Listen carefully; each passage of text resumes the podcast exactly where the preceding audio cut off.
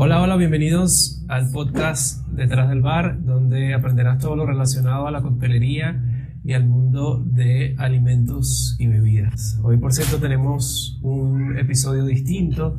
Tenemos un episodio en el que vamos a estar haciendo un pequeño QA, un pequeño eh, aclarando las dudas que ustedes tengan sobre las masterclass o los cursos gratuitos que hemos dado en nuestro canal de YouTube.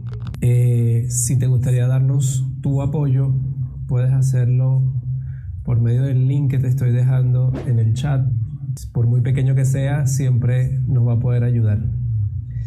También te invito a que te unas a nuestro, nuestra plataforma de Discord, nuestra comunidad, donde estamos generalmente aclarando este tipo de dudas y eh, surgen nuevos temas para nuevos videos. ¿okay? El primer tema que voy a aclarar es una duda que tuvo Frayan Rodríguez, que de hecho es una persona que trabaja conmigo y les voy a colocar entonces el audio de esa nota de voz. Jefe, ayúdame con algo. Yo estaba en tu canal de YouTube ahora mismo, mirando lo que usted les va a llevar. Por cierto, tiene 3.1k de visitas. estaba mirando eh, esa cosa. Entonces, los cócteles se le agregan una dilución. ¿Cuál era la fórmula que nosotros usábamos para buscar esa dilución?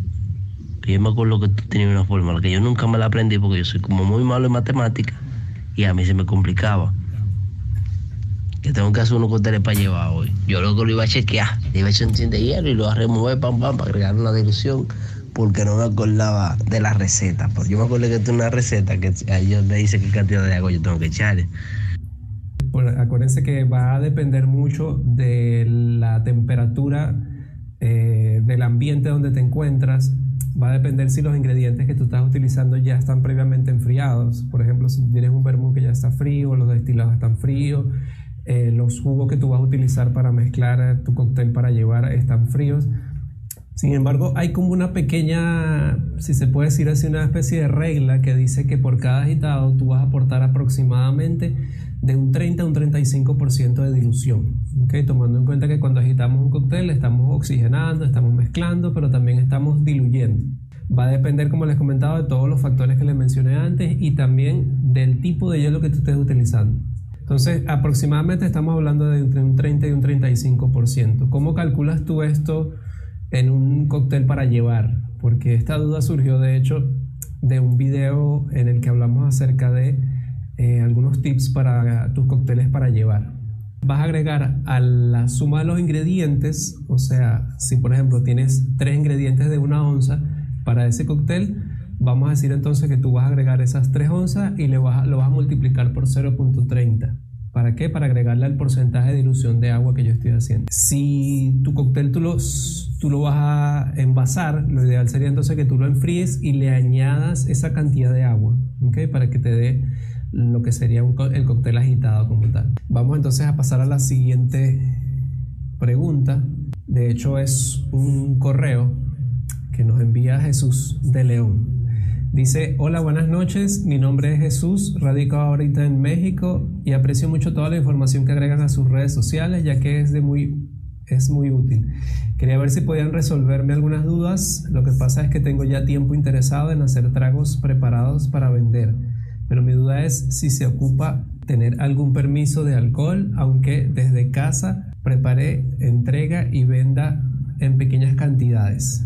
Eh, y la otra pregunta es que es más factible al momento de brindar un servicio de barra móvil y cómo se pudiera llegar a manejar cotizaciones y lo que conllevan. Siempre he querido hacer tragos para eventos, pero me detiene el hecho de que no sé por dónde y cómo empezar. Me dieron la oportunidad de brindar un servicio para una despedida de soltera de entre 200 y 150 invitados, pero no tengo idea cómo cotizar. Si me pudieran ayudar en resolver ciertas dudas, estaría súper agradecido. Quedo de ustedes y muchas gracias en tomarse su tiempo. Gracias Jesús por tus comentarios y porque sabemos que valoras la información que estamos compartiendo. A ver, tú colocas varias preguntas acá, voy a tratar de respondértelas la mayoría de ellas. Fíjate, él dice eh, si hay que tener algún permiso, aunque sea desde casa, que entregues y vendas las cantidades. A ver, eso va a depender de cada país, ¿ok? Pero generalmente sí te piden que tengas algún tipo de permiso, ya sea de sanidad, ya sea de salud pública porque tú recuerda que te estás vendiendo algo que las personas van a consumir. Entonces es importante que verifiques eso y sobre todo si estás vendiendo alcohol, también es importante que investigues por país, investigues en tu país qué, qué regulaciones hay en ese sentido. Ahora, con el tema de eh, manejar las cotizaciones y los precios para los clientes, yo voy a hacer un video entero para hablar un poco más acerca de eso, pero depende si van a haber otro tipo de bebidas aparte de eh, los cócteles que tú vas a preparar en tu barra, en tu barra móvil.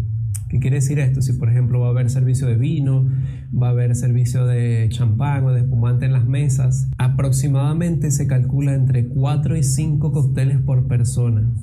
Depende también si son personas jóvenes, si son personas mayores, pero más o menos en promedio se hace un cálculo de, de 4 a 5 cócteles por persona. ¿Okay? Eso puede tener una pequeña variante por encima, una pequeña variante por abajo. Estamos hablando de un más uno, un menos uno. Eh, hay una duda que fue sobre el curso de sirops y jarabes que hicimos. Por cierto, si no lo has visto, te invito a que lo veas en YouTube. Te voy a dejar una pequeña eh, tarjeta acá. Es un curso totalmente gratuito de tres videos. ¿Cuánto tiempo duran los jarabes? ¿Recomiendas guardarlos en la nevera o los dejamos a temperatura ambiente? Bien depende del tipo de insumo que, de tú utilices, porque si es un insumo que tiene es muy perecedero, obviamente va a durar menos. Aunque habíamos comentado que el azúcar te ayuda un poco a extender la vida útil. Incluso dimos unos tips en el último video de ese curso donde recomendamos agregar una pequeña cantidad de alcohol y eso va a aumentar un poco más la vida útil de, de tu sirope. Sin embargo, estamos hablando de que en promedio va a ser de 3 a 5 días lo que te puede durar un sirope, ¿ok? Manteniéndolo en la nevera, sacándolo solamente cuando lo vas a utilizar, de repente ponerlo en tu área de trabajo, ¿ok? Espero que se haya quedado aclarada esa duda. Igual, otra pregunta en el curso de Sirop. Dice, tengo una duda en caso de utilizar las cáscaras de la fruta. ¿Podría ser jarabes y sirop en temperatura caliente? Eh, por ejemplo, para hacer un sirop de limón, tú puedes utilizar el zumo de limón y también puedes utilizar el, la piel, porque con eso lo que vas a hacer es eh, dar un doble sabor, el, doble, el sabor del limón y el sabor cítrico amargo que te pueda aportar la piel. Incluso se utiliza mucho para los cordiales. Entonces, eh, sí lo puedes usar. Yo te, yo te invitaría a que hagas una prueba con un sirope de algún cítrico, sea limo, lima, limón, naranja o toronja, y utilices el zumo de esa fruta y aparte, eh, cuando estés haciendo el azúcar líquido, cuando estés disolviendo el azúcar granulada, dentro de esa agua agrega las pieles cuando eso comienza a hervir, le agregas el azúcar, apagas y vas diluyendo el azúcar. Y con esa prueba va a ver que te va a variar mucho y te va a dar un sabor más agradable el sirope. Eh, el siguiente video es el que hicimos sobre los inventarios. Al ser varias botellas de un mismo licor, ¿cómo sería la forma correcta de manejarlo? Pues ahí en esa, esa presentación, esa plantilla que les dejamos, te deja crear una fila por cada uno de los destilados o bebidas que tú quieras hacer inventario. Entonces simplemente tú lo que tienes que hacer es eh, contar igual sobre el video de inventarios. ¿Y qué pasa cuando tengo una botella abierta y no sé su peso de la botella completa?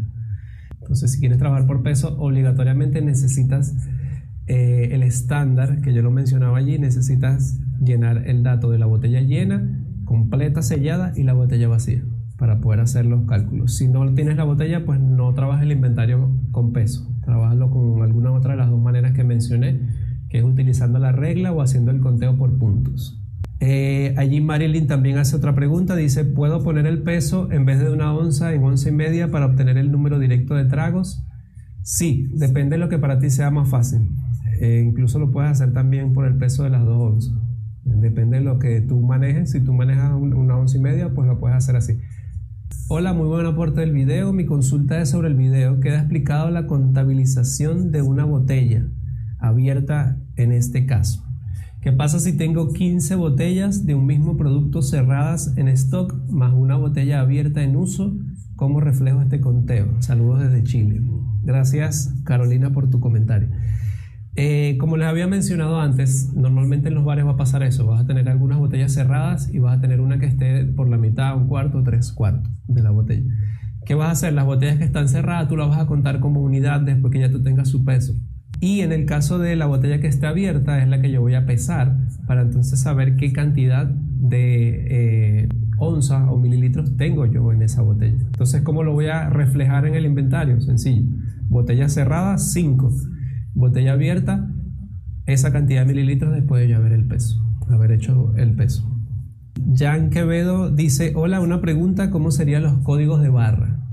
Para el inventario por código de barras, yo hice una pequeña mención allí en, ese, en esa clase que una de las posibilidades de hacer inventario es utilizando un código de barras. Ahora, se necesita un sistema completo en el que lo que hace es que tiene un lector de código de barras y a cada botella se le coloca una pequeña regleta al lado de la botella y el lector de código de barras lo que hace es que donde está el líquido, él te va a leer justamente ese código de barras donde está allí. ¿Y qué hace? Ese lector de código de barras te envía la información directamente al, al, sistema donde tú estás cargando, el sistema de inventario, donde estás cargando esa información.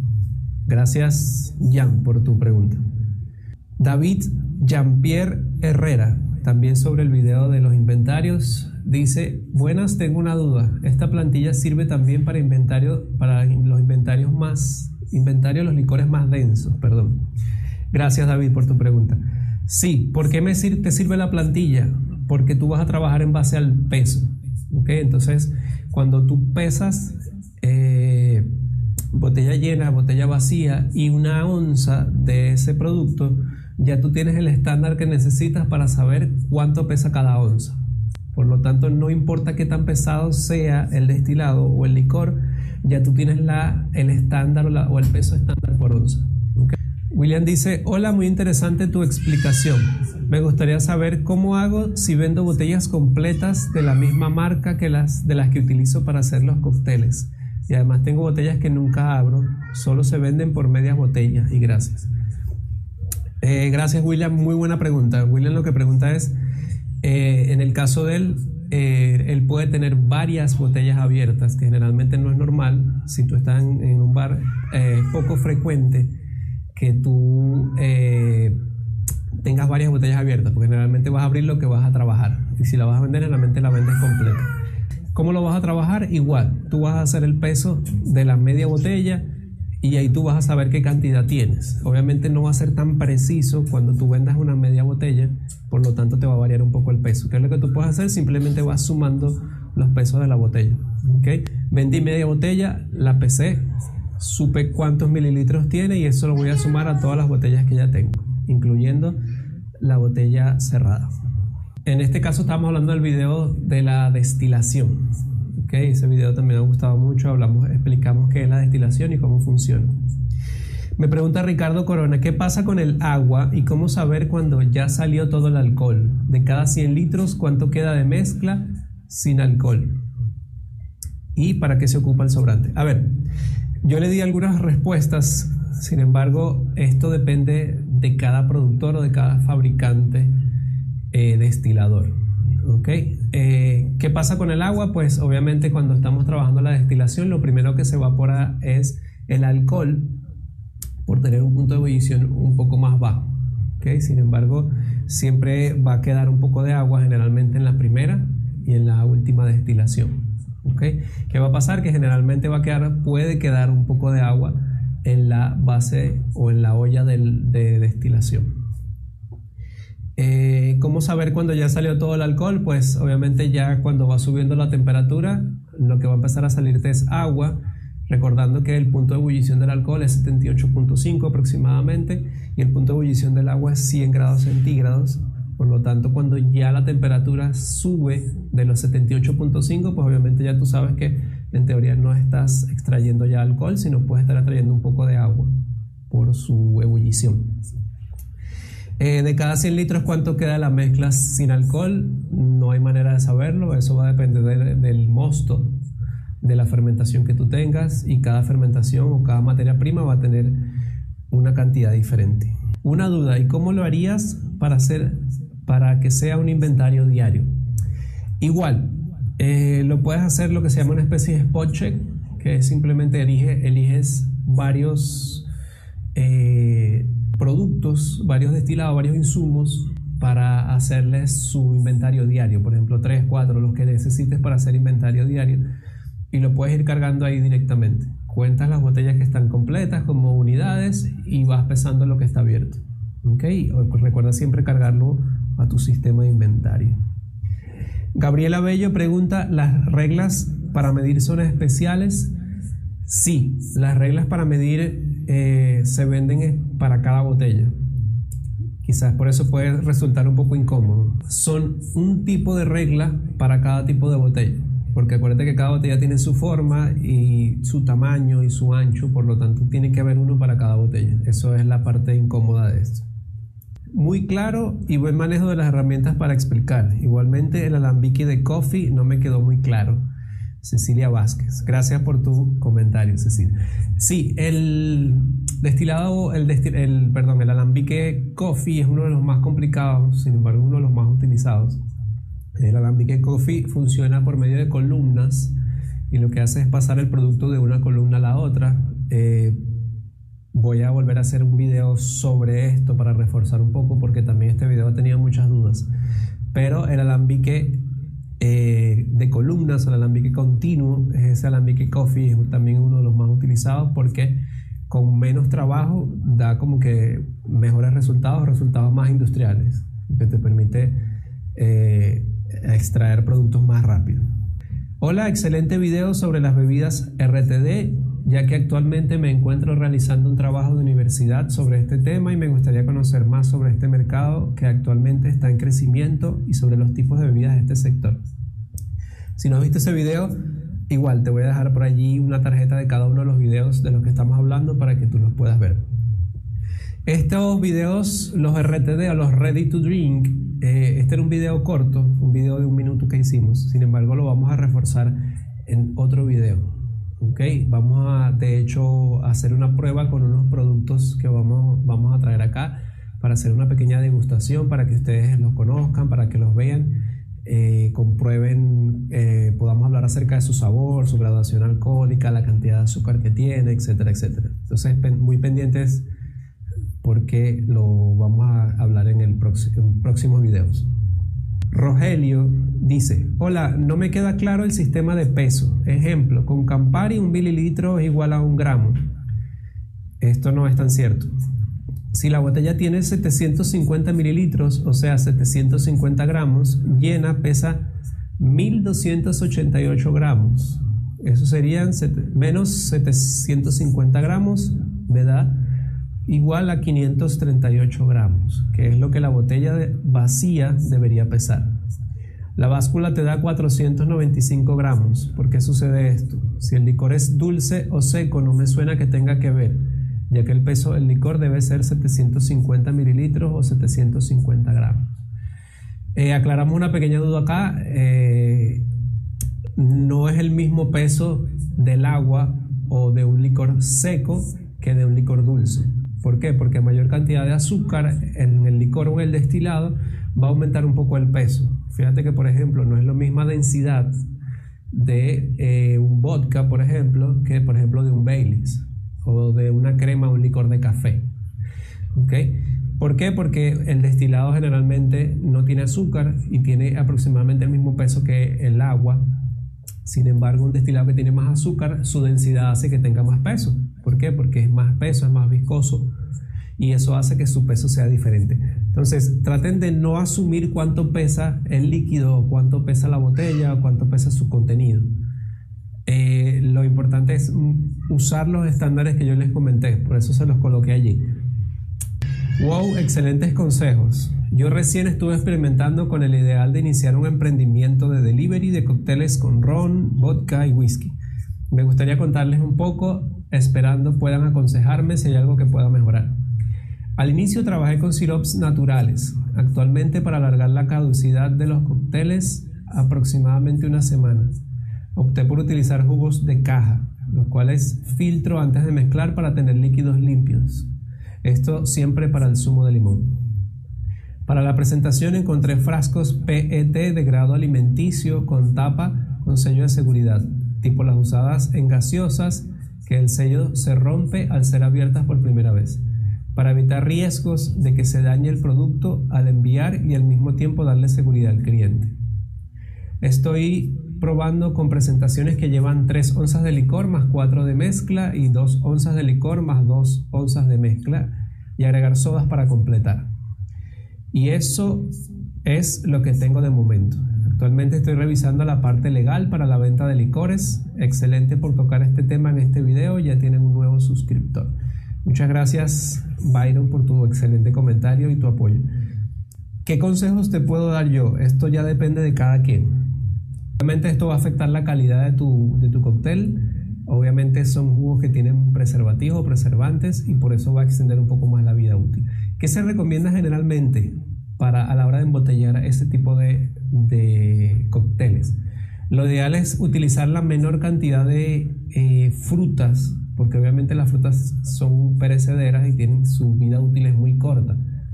Entonces, si vas a utilizar eh, frutas, como te digo, depende de cada persona, si quiere trabajar con fruta natural o si quiere trabajar con eh, frutas de, de pote. Pero lo que te recomiendo yo es eso, tratar de utilizar la menor cantidad posible. Igual recuerda que el alcohol va a extender la vida útil de tu cóctel. También los sirops van a extender un poco la vida útil. ¿okay? Y que estés trabajando con eh, envases al vacío, obviamente va a extender más todavía la útil. Porque recuerda que el aire es lo que va a hacer que se vaya fermentando el producto dentro de la botella. Entonces, ya que estás trabajando con... Eh, eh, ¿cómo, se dice? Que estás trabajando con al vacío, pues mejor todavía.